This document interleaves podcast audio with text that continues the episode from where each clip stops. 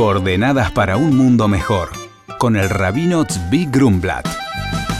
El programa de hoy es para la pronta curación de Mordejai Ben Sara.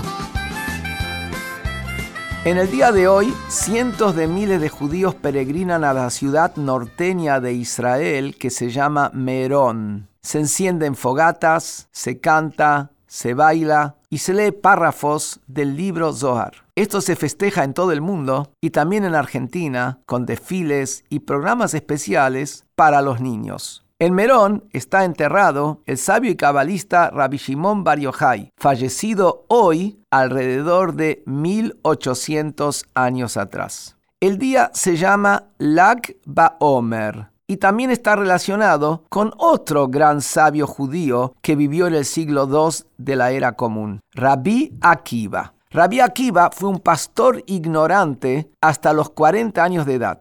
Luego ingresó a estudiar Torah y al cabo de 24 años llegó a tener 24.000 alumnos. Estamos hablando en el siglo II de la era común. Lección número uno. ¿Cómo una persona puede darse vuelta para el bien más allá de la edad que tenga? Pero ¿cuáles fueron los factores directos que influyeron en este extraordinario cambio? El primero fue que hubo alguien que reconoció en Rabia Akiva sus virtudes, virtudes que él mismo no había visto. Era Rachel, la hija del patrón de Rabia Akiva, que le dijo que se casaría con él si Rabia Akiva iba a estudiar Torah. El padre la desheredó, pero ella hizo todo los sacrificio para que Rabbi Akiva estudie Torah y llegue a ser lo que fue. Rabbi Akiva veía esto como un imposible, pero hubo un suceso que le hizo cambiar de opinión. Un día, sentado sobre una piedra, observó que sobre una roca goteaba de manera continua. Y al cabo de varios días vio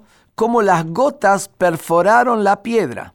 Rabbi Akiva vio en esto un mensaje del cielo y dijo, si el agua puede horadar una piedra, por seguro la palabra de la Torá podrá penetrar mi corazón. Y ahí decidió volcarse al estudio de la Torá. Nunca es tarde para crecer espiritualmente. Si hay persistencia, una gota tras la gota, finalmente uno logrará penetrar su corazón y superarse. También aquellos miembros de la colectividad que en su niñez o juventud no tuvieron posibilidad de estudiar la Torah, pueden comenzar a hacerlo ahora. No falta lugares donde uno puede comenzar a estudiar Torah. Lo más importante es la voluntad.